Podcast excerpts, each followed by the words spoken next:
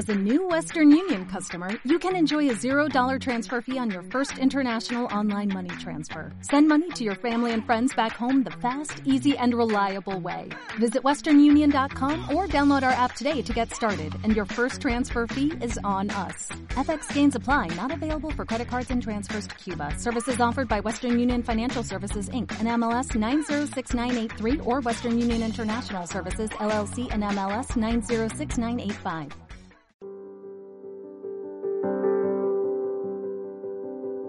Prepárese para recibir del Señor. Ahora vamos al Génesis capítulo 16 y hemos tomado un poco acerca de una serie de Abraham, serie de la vida de Abraham y lo que a él le rodeaba, aunque hoy no vamos a hablar estrictamente de Abraham, pero sí una cosa que tiene mucho que ver con él y que nos va a edificar, estoy convencido. Y quiero que leamos el capítulo 16 porque vamos a hablar de una temática que he titulado Tú eres Dios que me ve. Tú eres Dios que me ve. Capítulo 16, dice así la palabra de Dios. Sarai, mujer de Abraham, no le daba hijos y ella tenía una sierva egipcia que se llamaba Agar. ¿Cómo se llamaba la sierva egipcia? Dijo entonces Sarai a Abraham, ya ves que Jehová me ha hecho estéril, te ruego pues que me que te llegues a mi sierva, quizá tendré hijos de ella. Y atendió Abraham el ruego de Sarai.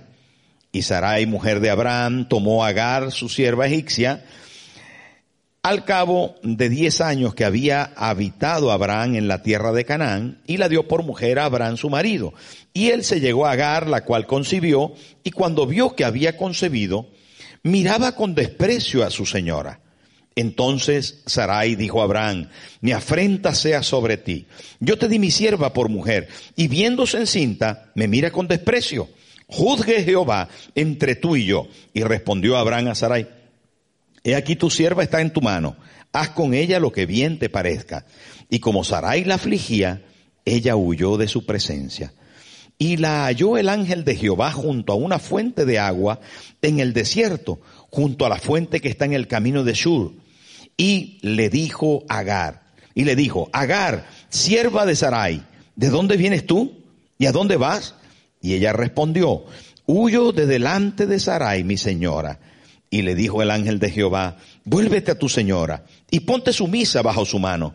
Le dijo también el ángel de Jehová, multiplicaré tanto tu descendencia que no podrá ser contada a causa de la multitud. Además le dijo el ángel de Jehová, he aquí, que has concebido y darás a luz un hijo y llamarás su nombre Ismael, porque Jehová ha oído tu aflicción. Y él será hombre fiero, su mano será contra todos y la mano de todos contra él, y delante de todos sus hermanos habitará. Entonces llamó el nombre de Jehová, que con ella hablaba, tú eres Dios que ve, porque dijo, no he visto también aquí al que me ve, por lo cual llamó el pozo, pozo del viviente que me ve. He aquí está en Cades y Beret. Y Agar dio a luz un hijo a Abraham y llamó a Abraham el nombre del hijo que le dio Agar, Ismael.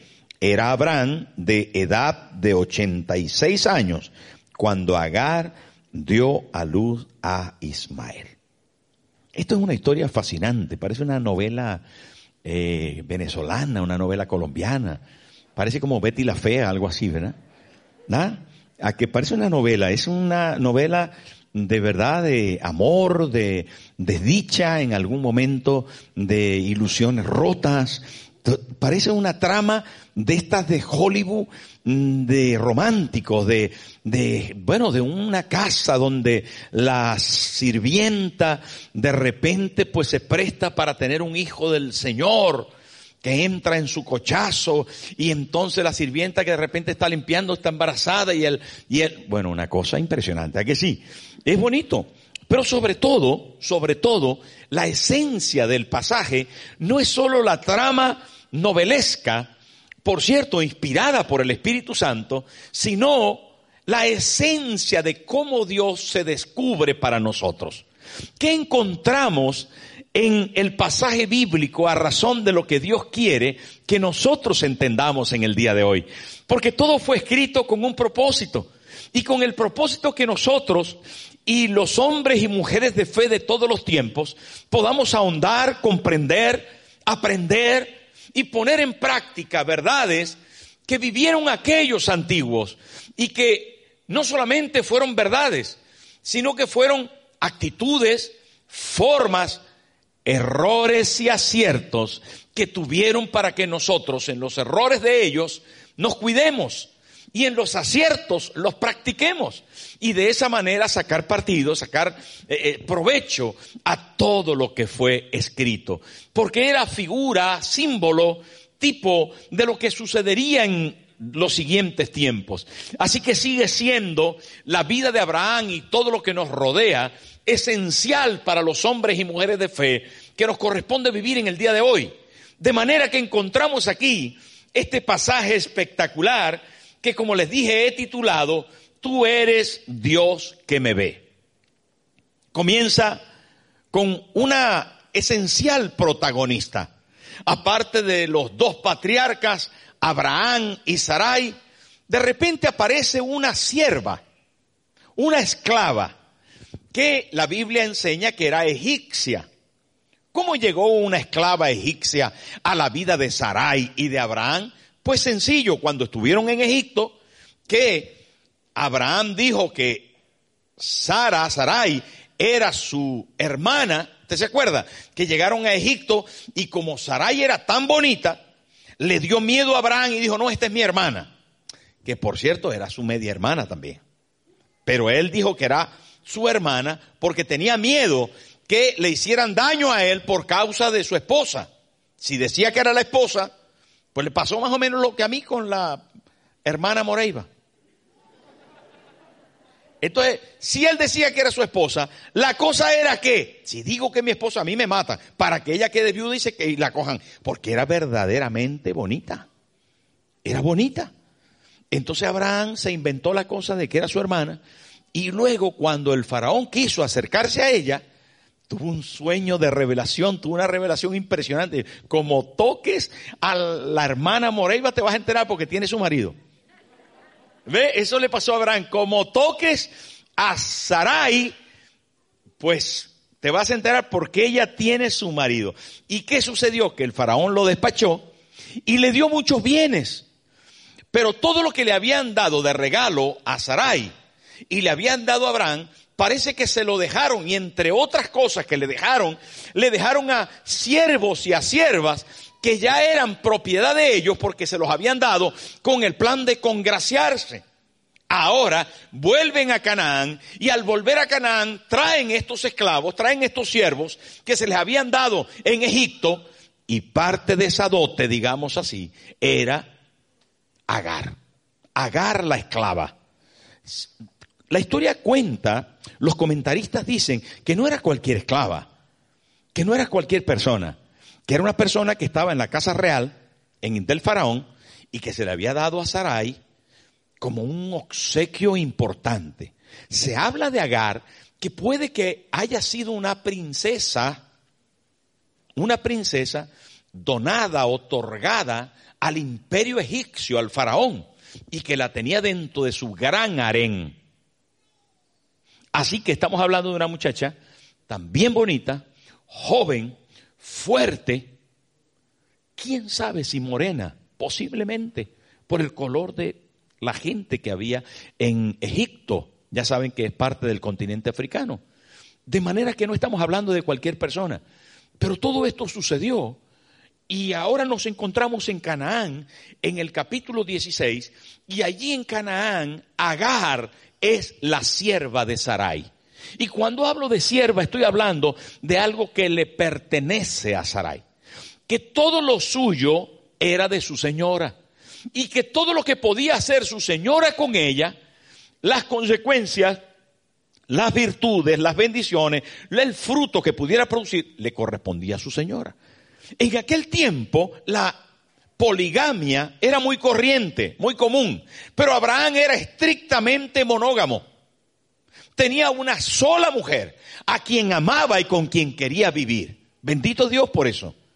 De hecho, era así, no porque el mundo lo era, sino porque él había decidido ser monógamo.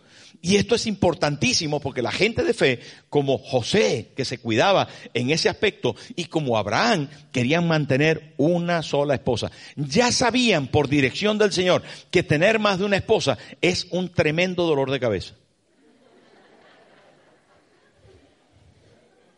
Ya una vale. Es suficiente con una. Y es suficiente también con un marido. ¿A que sí, hermano? Con un marido ya vale como para tener dos. Imagínense. Entonces, la verdad es que todo esto tiene mucho que ver y ahí empieza. ¿Pero qué empieza? Empieza con una esencia de que Dios está viendo una realidad. ¿Y saben qué?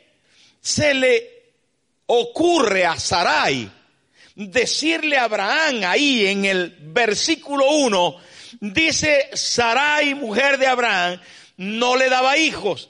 Y ya habían pasado varios años de la promesa.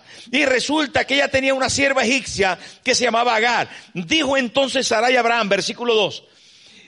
Mire lo que le dijo. Ya ves que Jehová me ha hecho estéril.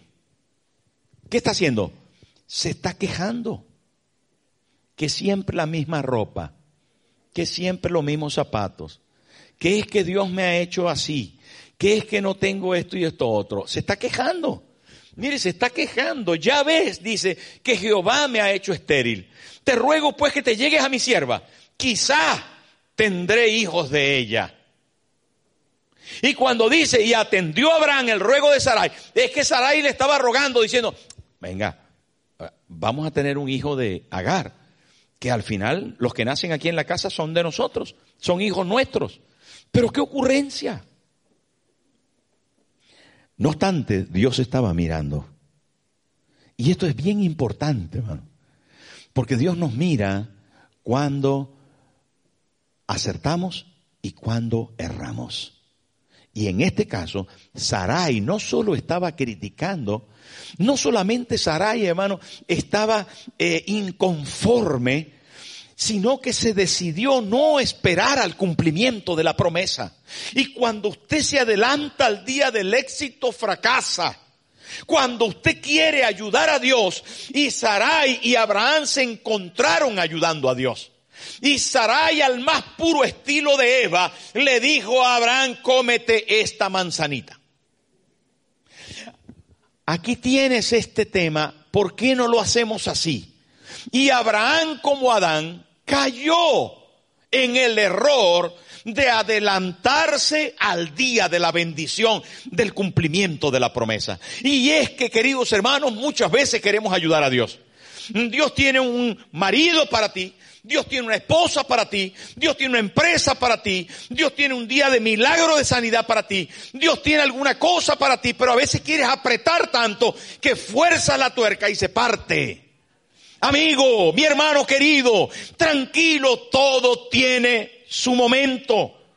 Todo lo que se adquiere debajo del cielo tiene su hora. No te adelantes porque lo alías. No te adelantes porque te enredas. ¿Me está entendiendo?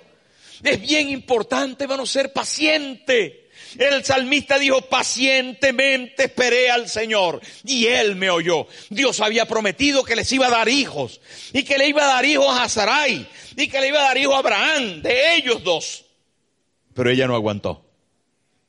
No aguantó, se apresuró se adelantó. No, pero es que no me pone, pero es que yo quiero estar, pero es que yo no sé qué, pero es que no me sale este negocio, pero es que voy a hacer así, es que me asocio con ese porque no importa, porque yo... La impaciencia siempre trae malas consecuencias. Y ahí comienza una situación que en primer lugar tenemos que ver que Dios vio lo que todo esto produjo en Agar. Aflicción. Dios vio la aflicción de Agar. Porque cuando Agar, hermano, es llamada a acostarse con su Señor, no me diga que una muchacha soltera que no tenía marido, que de repente la llaman para prestar su vientre al viejito de la casa que tenía 85 años en ese momento, le pareció gracioso. Si ella había visto al de la cochera si ella había visto al cocinero, si ella había visto a algún otro muchacho con quien hacer su vida. Era legítimo que una muchacha pudiera haber visto a alguien con quien casarse, pero de repente la vida truncó sus planes. De repente su señora Sarai decidió que se acostara con el viejito de 85 años para tener un hijo de la casa. ¿Y qué? Vientre prestado, la sustituta. ¿A quién le gusta ser sustituto? ¿A quién le gusta estar siendo usado? A nadie. Pero había un plan superior. Había un plan mayor. Pero no solamente Dios estaba viendo que Agar le estaba haciendo la sustituta, la usada, sino que encima cuando se vio encinta, por lo menos quiso disfrutar de su embarazo y comenzó a lucir su flamante tripa. Y le decía Sarai, su señora, ¿cómo te sientes hoy? Y ella decía, bueno, tengo cierto mareo, pero tú no entiendes eso, porque claro, como eres estéril. ¿Qué? Y así la iba molestando. Ay, que tengo ganas de comer fresas. Ay, que si me das un poquito de leche templada. Ay, que si no me... Y Sarai estaba de los nervios. ¿Por qué? Porque esta sierva se vino arriba. Porque esta muchacha, viéndose embarazada de su Señor, quiso de alguna manera sentirse superior. Y ya dice la palabra de Dios, hermano. Lo dice ahí. Que cuando se vio embarazada, que cuando se vio encinta, ¿Qué dice? Versículo 4. Y él se llegó a Agar, la cual concibió, y cuando se vio que había concebido, atención a esto, miraba con desprecio a su señora. Una sierva embarazada del Señor miraba por encima del hombro a su señora. Saben, queridos hermanos, esto es una buena o mala actitud estamos viendo no solamente las actitudes negativas de Sara al buscar ayudar a Dios, estamos viendo la mala actitud de Agar, que de repente se cree ser algo cuando ella es la sierva de Sarai, pero encima, viéndose Sarai, la señora, despreciada, viéndose aquí mal puesta, maltratada, entonces decide decírselo a Abraham. ¿Y saben qué hace Abraham? Abraham le dijo, esa es tu sierva, encárgate tú de ese asunto. A mí no me hables de eso. Falla Sarai, falla Agar y falla Abraham. Usted es el patriarca, usted es la persona de fe, usted es el padre de fe, resuelva, póngale coto a este asunto, que las mujeres se te están peleando, que es que tienes un hijo de por medio, pero él no hace nada. ¿Cómo es posible que la Biblia nos hable tan mal de personas tan importantes? Saben que bendito Dios, que nos ve no solamente en nuestros aciertos, sino también en nuestros defectos. ¿Y saben para qué nos muestra los defectos de los patriarcas? Para que nosotros entendamos, comprendamos aprendamos. Hay que aprender de esto. Y hay que aprender porque son los padres de la fe. Pero ¿cómo si Abraham amaba a Sara y la llamaba su señora?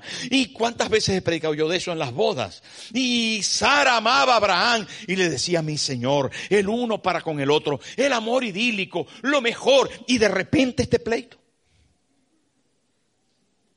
Bienvenido a la realidad. Bienvenido al mundo de hoy. En las mejores casas se cuecen habas. Y saben qué? No porque tengamos tantos pleitos, sino porque a veces nos equivocamos. Y aquí, una de las equivocaciones más terribles que produjo una gran aflicción a Agar, pero Dios la estaba viendo, la vio cuando fue usada, la vio cuando fue abusada y la vio cuando tuvo que marcharse porque Agar decidió no aguantar a su señora y huir. Huyó Adán a esconderse porque se sintió desnudo y ahí detrás de unos arbustos. Y Dios tuvo que decir, pero ¿por qué te escondes? Huyó Moisés cuando mató al egipcio. Huyó, Abraham, huyó Agar cuando, cuando la estaban maltratando su señora. Huyeron, huyeron, huyeron, huyeron. Huye el impío sin que nadie lo persiga, dice la palabra. Pero la realidad de todo esto, hermano, es que la Biblia solo manda a huir cuando entras en tentación. Cuando tienes tentación, debes huir. Así que, ante la tentación, la Biblia dice, escapa por pies, corre. Pero en ninguna otra ocasión, la Biblia manda a huir. Manda a enfrentar los problemas las fobias tienen que ser enfrentadas. Los conflictos tienen que ser enfrentados. Los problemas de la casa tienen que ser enfrentados. Hay que tratar las cosas. Hay que sentarse a trabajar en ese asunto. Hay que hablar acerca de este problema. Las cosas, hermano, tienen que ser tratadas. Hemos dicho tantas veces que el tiempo no cura nada. El tiempo lo agrava y que las circunstancias deben ser tratadas. Pero Agar no trató las cosas, sino que huyó. ¿Y huyó a dónde? Al desierto. Símbolo de sequedad, símbolo de muerte, símbolo de soledad, símbolo de falta de fruto. Pero ¿a qué desierto? Dice la palabra que huyó al desierto de... ¿De qué? ¿Cómo se llama el desierto donde huyó? Mírelo en el versículo 7. ¿Al desierto de qué? Solamente para rescatar el nombre. De Shur. ¿Saben qué quiere decir Shur? Muro. Cuando no enfrentas las circunstancias, cuando no enfrentas las situaciones, te encuentras con un muro que no te deja avanzar, no te deja prosperar, no te deja ver, no te deja ir más adelante. Cuando tú no te enfrentas a tus problemas, a tus frustraciones, a tu dolor, a tu abuso, a tu uso, no avanzas. No avanzas porque Dios quiere tratar contigo en tu dolor. Dios quiere, hermano, que superes la aflicción, el conflicto. Dios quiere que te enfrentes y salgas victorioso. Amén o no. Mirar al pueblo de Israel, ahí todos los guerreros, hermano, viendo al Goliat que salía todas las mañanas. ¿Quién se enfrenta contra mí? Y ahí van pasando los días. Y toda la mañana salía, ¿quién cobardes? Que venga uno. Y lo de Israel, ah, ah, ah, hasta que llegó quién? David. Bueno, la humanidad corriendo detrás de las cosas con el rabo entre las piernas hasta que Cristo apareció en la cruz para vencer al pecado y a la muerte. Es la realidad de la palabra de Dios. Los cobardes son los primeros en la lista en el infierno. Los cobardes, hermanos, son los que están mencionados como los primeros que se van a la perdición. Es que la cobardía no ayuda, no suma. Es de los peores pecados que hay en la lista de los pecados bíblicos cuando eres cobarde y no te enfrentas, cuando no hablas con el jefe, cuando no hablas con la esposa, con el esposo, cuando no le explicas a los hijos, cuando no hablas con los papás, cuando con el compañero de trabajo solamente tú escapas y dices, no, yo mejor dejo ese... ¿Sabes qué? No avanzarás. Es el sufrimiento la plataforma de llegar al éxito. Es el enfrentamiento la plataforma de solución es, querido hermano, la única manera que puedes superar los conflictos cuando decides enfrentarte. Pero Agar se escapó al desierto, pero Dios la estaba viendo. Y qué maravilla pensar, hermano, qué maravilla pensar que Dios vio a Agar en el desierto cuando estaba huyendo. Y quiero decirte esta mañana que Dios te está mirando, que Dios te está viendo aquí. No sé de qué circunstancia estás huyendo. Tal vez huiste de tu esposa, de tu esposo, de tus hijos, del negocio, huiste de la deuda, huiste de alguna cosa que te hizo estar eh, eh, eh, apretado, angustiado, usado, abusado, y te has escapado de eso intentando poner tu interruptor en off. Yo conozco gente que pone su interruptor en off, se apagan. Y se apagan, ¿sabe qué? Se apagan a lo mejor porque se aíslan, se van a la tele, a ver la tele y no quiere saber nada. Y están ahí viendo la tele todo el día. Y hay quien se aísla tomándose un analgésico y se pierden. Hay quien prefiere ausentarse y ponerse en op con licor. Y hay quien se pone droga. Y hay quien hace otro tipo de cosas para bajar su interruptor y ponerse en off. no quiero saber nada, no me digan nada, no me voy a enfrentar a nada, mm, me voy a olvidar de eso porque no quiero enfrentamientos.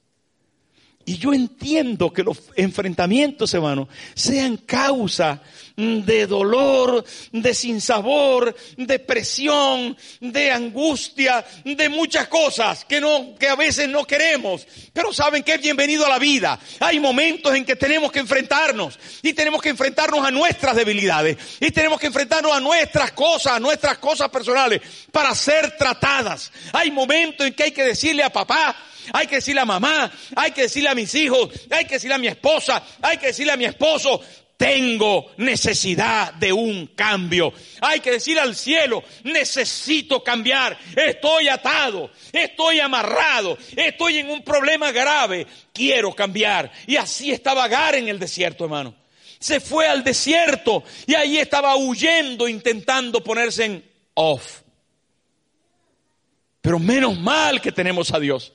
Y menos mal que estamos en esta mañana aquí, porque Dios te trajo esta mañana para decirte, te he estado buscando. Te he estado buscando. Y mire ese pasaje, hermano, mire esa belleza que dice aquí, versículo 7, mire lo que dice ahí. Y la halló el ángel de Jehová junto a una fuente de agua en el desierto. ¿Por qué la halló? ¿Por qué la halló? Porque la buscaba. Porque la buscaba. La uno solo halla lo que busca. Uno solo halla lo que busca. ¿Y sabes por qué el ángel de Jehová la halló? Porque la buscaba. La buscó por el desierto, la buscó por entre las tunas, la buscó por entre los espinos, la buscó por entre los abrojos y estaba de repente allí y la halló el ángel de Jehová allí en la orilla de, una fuente de agua en el desierto. Estaba allí en el desierto, aunque estaba al lado de una fuente de agua, la encontró ausente, la encontró en off, la encontró huyendo y quiso hablarle. ¿Y saben qué le dijo? Agar. Versículo 8. Qué bonito, hermano. No solo la buscó y la encontró, sino que la llamó por su nombre el ángel de Jehová, una teofanía más en el Antiguo Testamento, una revelación de Cristo en el Antiguo Testamento. Y le dice, Agar, como te dice hoy, María, Luisa, Antonio, Juan, Julio.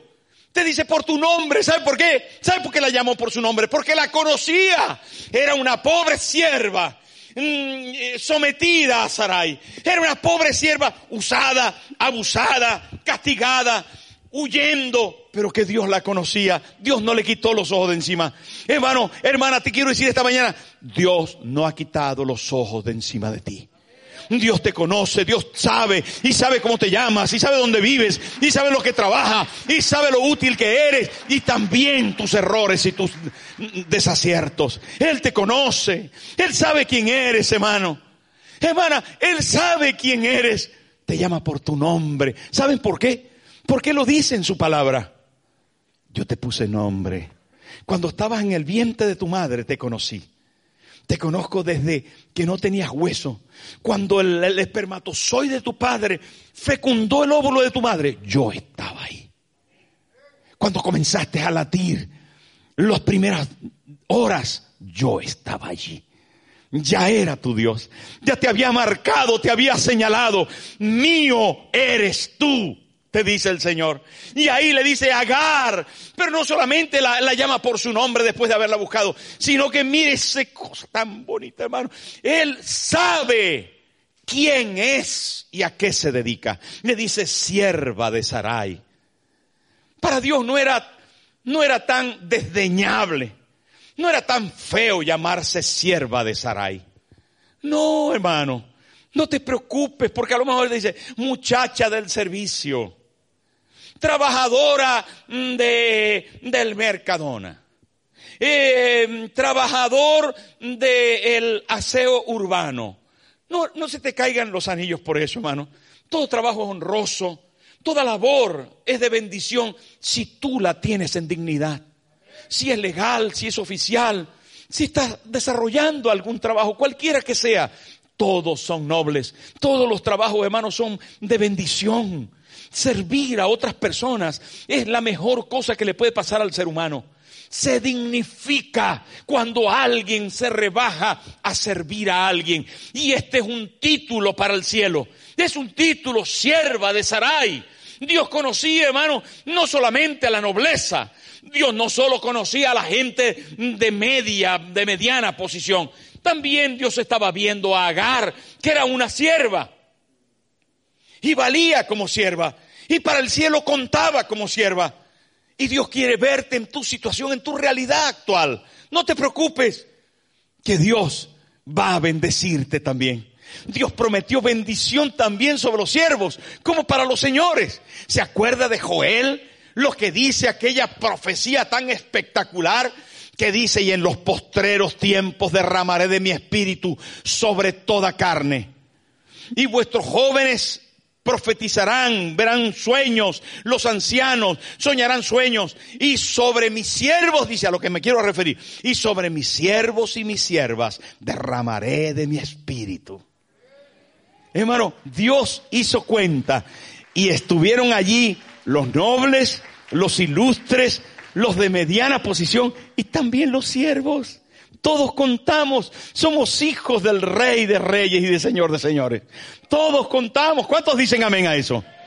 Qué bonito. Y dice la palabra de que el Espíritu del Señor, eh, no, en este caso, el ángel de Jehová, perdón, el ángel de Jehová le habla por su nombre. La ha buscado y la encuentra. Le habla de su identidad. ¿Y saben qué hace? Mire, le pide cuentas. Sí. Jesucristo en el Antiguo Testamento. El ángel de Jehová le dice, ¿de dónde vienes tú? ¿Y a dónde vas? Y ella responde, porque Dios quiere saber de ti. ¿Será porque Dios no lo sabe? Claro que lo sabe. Claro que lo sabe. Cuando Dios le preguntó a Bartimeo, ¿qué quieres que te haga? Bartimeo le pudo haber dicho, se lo he comentado otras veces, porque me parece tan curioso esto. Me parece tan curioso. Bartimeo le puede pero ¿qué va a querer un ciego? Que le dé la vista. Al paralítico le dice, ¿qué quieres que te haga? Señor, bueno, eh, un bocadillo. No, que me, que me respondan los pies. Los pies. ¿A que sí? Parece lógico, ¿no? Parece una pregunta. No, pero ¿sabe qué? Dios necesita tu contestación. Dios necesita escucharte y que tú abras tu corazón para que le digas tus secretos. El martes hablamos de las entrañas de Abraham. Dios quiere ver tus entrañas. Y le pregunta a Sara, ¿de dónde vienes? Tú. ¿Y a dónde vas? Y la respuesta fue, vengo de huir de mi señora que me ha maltratado, que me ha ido mal allí, que me han usado, que me han abusado. Vengo de allí. ¿Y a dónde vas? Pues la verdad no lo sé. Estoy en este camino, porque estaba en un camino. Estoy aquí frente al camino que se llama el muro y aquí no sé, no, no tengo ningún plan. Qué tremendo esto. Qué tremendo. ¿Saben por qué? Porque la gente que huye no tiene ningún plan. Solo la gente que se enfrenta tiene un propósito de destino. Y Dios quiere que nos centremos, que conceptualicemos claramente el propósito que Él tiene para nosotros, que lo definamos, que lo entendamos y que nos lancemos a cumplimiento de Él. Esto es, hermano, esencial. ¿De dónde vienes? ¿A dónde vas? Agar le responde, pero el Dios que ve, ve en ella un futuro glorioso ve en ella algo superior que ella todavía no ha visto. Está cegada, está velada, no ve lo que Dios tiene para ella. Muchos de nuestros jóvenes todavía no pueden ver el futuro. Están como velados porque todavía no han decidido enfrentarse y superar sus problemas. Entonces sus ojos están como tapados. Hay algunas, algunas personas que tienen los ojos como tapados. Hay algunos siervos y siervas, digo, me refiero al liderazgo, que tienen los ojos como tapados. Todavía no saben de dónde vienen ni a dónde van, están como perdidos. Pero cuando se enfrentan a la presencia de Dios, cuando tienen una experiencia, ahora Agar está teniendo una experiencia y el ángel le está diciendo, a ver, ubícate, ya yo te conozco, yo sé quién eres y lo que eres, ahora dime tú, ¿de dónde vienes? ¿Y a dónde vas? Y ella contesta, la segunda preguntas no las sabe contestar, pero el ángel le dice otra cosa en el versículo 9.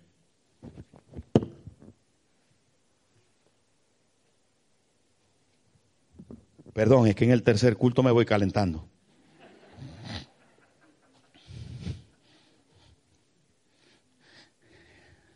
¿Sabe, hermano? No sé. Qué bonito es poder hacer carne esta palabra. Mire, Dios, yo sé que les está hablando y que esta palabra es para usted, es para usted.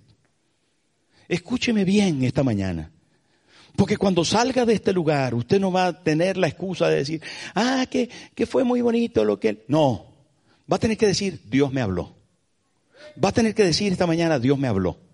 Porque el ángel del Señor, ante una persona que había visto claramente usada, abusada, castigada, por causa de sus errores y de los demás, en una circunstancia de huida, se enfrenta a una experiencia como si fuera un culto, como si fuera una celebración como la de hoy. Y el ángel le dice, a ver quién eres y dónde estás, porque yo te he buscado y te he encontrado y quiero tratar contigo. Y ahora el ángel le dice, la cosa más importante que ella tenía que escuchar en aquel momento. Le habla acerca de un término que se llama conversión, que es date media vuelta. Cuando hablamos de arrepentimiento, cuando hablamos de conversión, en el término griego más profundo se llama media vuelta y arranca por otro camino. Y aquí el ángel de Jehová habla con Agar y le dice en su error, en su desierto, en su dolor, le dice, vuélvete. Dígalo conmigo, vuélvete. Dígalo fuerte, vuélvete. Esto es muy importantísimo, hermano. Porque hay entre nosotros muchos que tienen que volver al camino, que tienen que volver al Señor, que tienen hoy que arrepentirse de cosas y dejar atrás el desierto, que tienen que doblegarse, quebrantarse, humillarse. Hermano, yo conozco muchas personas que viniendo a la iglesia en algún momento tuvieron algún, eh, algún problemilla abrieron la puerta y alguien le dijo, siéntese por aquí. No, yo me quiero sentar aquí. Deben sentarse aquí. Y dijo, mejor me voy. Y se fueron.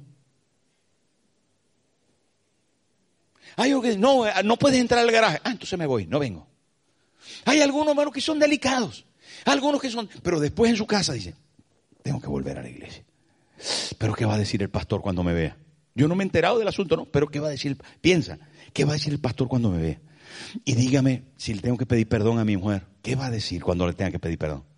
Y si le tengo que pedir perdón a mis hijos, ¿qué van a decir? Y si tengo que hablar con el jefe y tengo que disculparme porque no, ¿qué va a pensar? Saben, hermano, nos encontramos cuando viene la voz de Dios para decirnos, vuélvete, cambia tu actitud. Radicalmente tienes que cambiar, tienes que volver al origen, tienes que pedir perdón, tienes que arreglar las cosas, tienes que hacer esa carta, tienes que hacer esa llamada, tienes que volver a tratar ese asunto. Vuélvete a tu señora. No, yo con Sarai no quiero nada porque me maltratan. No, no, sí, vuélvete. Qué tremendo pensar que Dios te está diciendo en esta mañana, vuélvete, hay promesas para ti en esa casa, en la casa de Abraham y Sarai. Vuélvete, no sigas en tu orgullo, vuélvete, Dios te llevará de sabiduría, te llenará de sabiduría para entender su propósito. Vuélvete, conviértete, cambia determinadamente, porque Dios tiene un plan contigo. ¿Cuántos dicen amén? Qué bueno poderse humillar. La Biblia dice, Humillaos pues bajo la poderosa mano de Dios y Él os exaltará cuando fuera el tiempo. El que se humilla es exaltado y a veces hay que volverse a la señora. Hermano, no solo esto nos habla de una conversión, también nos habla de un sometimiento a la autoridad. Mire, está de moda que cada quien quiere ser el jefe. El espíritu de jefe está de moda pero ha estado de moda hace mucho tiempo. Porque el, primer, el primero que cayó en la historia ancestral previo a la humanidad fue un ángel. ¿Saben qué dijo? Subiré y me sentaré en el trono. Voy a destronar a Dios y me voy a sentar yo. Porque yo soy aquí el papaupa. Él quiso ser como Dios. ¿Saben? Él decidió mover a Dios y ser el Dios. Pero hay algunos que dicen, no, no, no, no. Si yo fuera el líder de mi grupo vida, lo hacía mejor que este. Si yo fuera el líder de la red, ya vería que esta red sí que va a crecer. Porque, porque yo lo hago mejor. Yo lo hago mejor. Si yo fuera el pastor, ah, ya, la gente se iba a enterar de lo que es una buena predicación. Si yo fuera el pastor, aquí las cosas iban de otra manera. Y hay algunos pastores que dicen, yo cuidado, no me llamen pastor, a mí apóstol. Y hay apóstoles que dicen, no, no, apóstol no, querubín. Y hay querubines que dicen, no, no, querubino, serafín. Serafín, porque ya lo de querubín a mí se me queda corto. Hermano, mire, tenemos un problema no solo de identidad, tenemos un problema de principio de autoridad. No nos gusta someternos. No nos gusta que nadie nos dirija. No nos gusta ser siervos de nadie. Queremos ser el Señor, el primero. Sí, el primero en la lista. Cuando digan, el primero que, Tomás, yo soy el hermano, por amor a Dios. A Dios le desagrada eso, porque Él quiere tener el primer lugar en nuestra vida. Pero no solo en nuestra vida de pensamiento, de familia, no solamente de trabajo, no solo de finanzas, sino de todo. De todo Él tiene que ser el primero. Y algunas veces, hermano, nosotros demostramos nuestro valor, nuestra calidad humana, nuestra espiritualidad. ¿Saben cuándo? Cuando Él es el primero y cuando nos sujetamos a nuestras autoridades. Cuando sabemos que si este es el pastor, yo seguramente lo puedo hacer mejor, pero él lo tendrá que hacer porque es el pastor, Dios lo llamó y lo puso ahí. ¿Qué voy a hacer? Si este es el líder de Grupo Vida, yo lo respeto, lo apoyo, lo bendigo. ¿Por qué? Porque Dios lo puso. Yo puedo hacerlo mejor. Voy a demostrar ganando almas, sumando, hasta que se multiplique este grupo vida y yo llegue a ser un líder de grupo vida. Yo voy a trabajar en pro de este Señor porque es mi líder, porque me voy a sujetar. Me voy a sujetar al principio de autoridad que está establecido. Porque si no lo hago, no puedo superar el plan de Dios, la consideración de Dios. Porque si Dios lo puso, yo tengo que respetar. ¿Se dio cuenta de eso? Y el ángel le dice a Agar, vuélvete a tu señora. Pero no solo le dice, vuélvete a tu señora, ponte sumisa bajo su mano. ¿Sabe qué? Le estaba diciendo el ángel, vuélvete a la señora, arrodíete ahí y dile, señora, discúlpeme, pensé mal esto, yo quiero servirle. Yo quiero hacer lo que usted me mande. No importa lo que sea, yo estoy dispuesta a soportar. Porque desde esta posición yo sé que Dios me honrará. Yo sé que desde esta plataforma de sufrimiento, de usos y abusos, Dios me promoverá. Dios me levantará desde la plataforma de la prueba. Saldré airoso para conquistar las estrellas. Hermano, esto es sin duda el plan de Cristo. Cuando Dios habla acerca de la grandeza, nos habla del Calvario. Siendo Dios no estimó el ser igual a Dios como cosa que aferrarse, dice el apóstol Pablo a los, filipenses, sino que se rebajó, se humilló hasta lo sumo. Hermano, se hizo maldición por nosotros en la cruz por lo cual Dios también le exaltó y le dio un nombre que es sobre todo nombre, para que en el nombre de Jesús se doble toda rodilla de los que están en los cielos, en la tierra y debajo de la tierra, y toda lengua confiese que Jesucristo es el Señor, para gloria de Dios Padre. Eso es la realidad del Evangelio. Eso es la lección más maravillosa. Y el ángel de Jehová Jesucristo en el Antiguo Testamento le está diciendo a Agar, ve y ponte sumisa delante de tu señora. Humíllate porque tengo un plan para ti. Dios no solamente la vio en su sufrimiento, en su aflicción. Dios no solo la vio en su desierto. Dios la vio en su futuro glorioso. Sí, Y termino diciéndote, hermano, que Dios vio para Agar, para la sierva, un futuro hermoso. Dios vio para su hijo que sería un patriarca de príncipes. Dios vio, hermano, para su hijo Ismael, no solo que nacería sano, que nacería en la hacienda de Abraham, sino que sería un gran hombre y que de él saldría tanta gente que iban a ser incontables. Agar tenía las mismas promesas grandes que tenía su señora Sarai. ¿Cómo puede ser? Porque todo el que se humilla delante de Dios y le obedece tiene esas mismas promesas. Y saben que lo más bonito que pasó aquí, hermano. No solamente, no solamente, hermano, que Dios le estaba viendo y estaba hablando con ella. Ella se dio cuenta en aquel momento que Dios le veía, que Dios había visto toda su vida, todo el proceso que había tenido que pasar hasta ese momento en el desierto. Ella se enteró de que Jehová era Roy, el Dios que me ve. Por eso dijo en aquel arroyo, he visto al viviente que me ve. El Dios que me ve se me apareció y me habló. Pero cuando le habló del futuro, cuando le habló de la promesa, no le habló solamente Jehová Roy, sino que le habló de Ismael. ¿Y saben qué quiere decir Ismael? Qué cosa más hermosa. El Dios que me oye. En tu hijo me voy a mostrar, no solo como el Dios que me ve, sino te voy a mostrar para ti, para que entiendas y para tu descendencia, como Dios que te oye. Porque de aquí en adelante, puesto que estás dispuesta a someterte, saltas del Dios que te ve al Dios que te oye. Y no es igual que te vea. Claro que te ve con misericordia. Claro que te ve con amor. Pero cuando el Dios que te ve, que te ve bien, luego te oye, tu vida se propulsa a otros niveles, hermano. Comienzas a alcanzar respuestas de parte de Dios. Porque cuando Dios oye, Dios responde. Cuando Dios oye, las cosas cambian. Cuando Dios oye, el mundo se remueve. ¿Y sabes qué sucede contigo, hermano? Que estás en ese proceso, tal vez pasando la difícil. En momento de, de angustia, de desesperación, me tienen a menos, pastor. Hay algunos que me han dicho, pastor, pero, pero es que me maltratan, es que me grita, es que, es que soy aquí una, un inmigrante y me tienen pisado, es que no me dan esto, es que...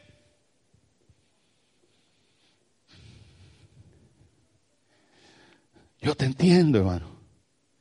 Pero ¿sabes qué va a hacer Dios con eso? Te va a catapultar, te va a catapultar te va a lanzar a un futuro de gloria.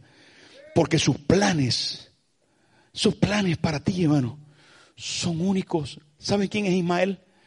El padre de todos los árabes. Pero eso es otra historia. Sí, hijo de Abraham. Todos los árabes vienen de Ismael. Y la promesa para ellos es que Dios tendrá misericordia y les visitará. Pero ¿saben cómo? La Biblia dice que en su tiempo Jesús llegó para ser salvador de todo el mundo, incluido los descendientes de Ismael. Y recibirán luz y recibirán bendición. ¿A través de quién? De usted, hijo de Isaac. De usted, iglesia del Señor. Solamente que, por ahora, la lección es, vuélvete. Vuélvete aunque te cueste. Ya sé que tienes que humillarte. Ya sé que te va a doler, que vas a tener que volver allí con el rabo entre las piernas. Pero no te preocupes, porque Dios te ve. Sus ojos están puestos sobre ti y su intención es también que sea para ti el Dios que te oye. Ponte en pie, por favor. Cierre sus ojos. Cierre sus ojos. Aquella sierva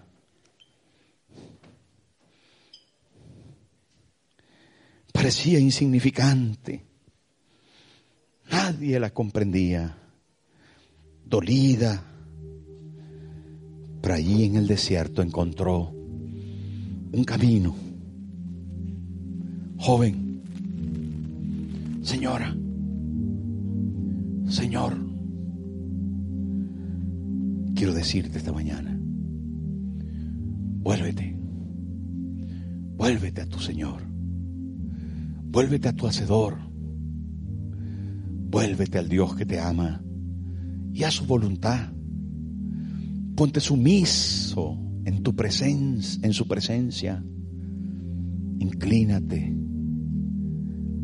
a su propósito, porque hay un futuro que no te imaginas. No te imaginas lo que Dios va a hacer contigo. No te imaginas la grandeza de su plan. Pero en esta mañana, Él quiere visitar tu interior. Te has sentido mal. Te has sentido usado, abusado, afligido. Tranquilo. La prueba de tu fe produce paciencia. La prueba de tu fe te va a catapultar. Ahora, Espíritu Santo, tu palabra nos enseña a someternos, a ser quebrantados, a ser tratados. Tú estás con nosotros. Ayúdanos a ser entes de cambio, de amor, de comprensión. Ayúdanos, Señor, a recibir de vuelta para amar, para ser de bendición para los pueblos. Mira tanta gente que huye, Señor, de países a otros, de continentes a otros. Mira tanta gente que afligida por el hambre y la necesidad buscan un futuro mejor, que se encuentren contigo, que se hallen en ti, que comprendan que su futuro está en ti. Gracias, gracias, gracias. Tuyo el honor y la gloria, tuya la alabanza y el poder. En tus manos ponemos nuestra vida. Usted que está aquí por primera vez, dígale, Padre Celestial, entrego mi corazón y lo pongo en tus manos. Te pido perdón por mis pecados, por mis errores, por mis desaciertos, por mis rebeldías. Y te ruego, Señor, que me ayudes. Hoy decido volver a ti. Dígaselo. Dígaselo, Señor, hoy decido volver a ti. Te necesito. Dígaselo en su mente, con sus palabras. Dígaselo con su boca, que no le veo porque tiene la mascarilla. Pero dígaselo, porque es Dios, es Dios que está aquí. Joven, dígaselo. Hermana, hermano, dígaselo. Perdóname, Señor. Me vuelvo a ti esta mañana. Me vuelvo a ti. Me vuelvo a ti. Y me pongo sumiso debajo de tu mano. Aquí voy a estar. Aquí voy a estar en el poderoso nombre de Jesús. Amén. Y amén.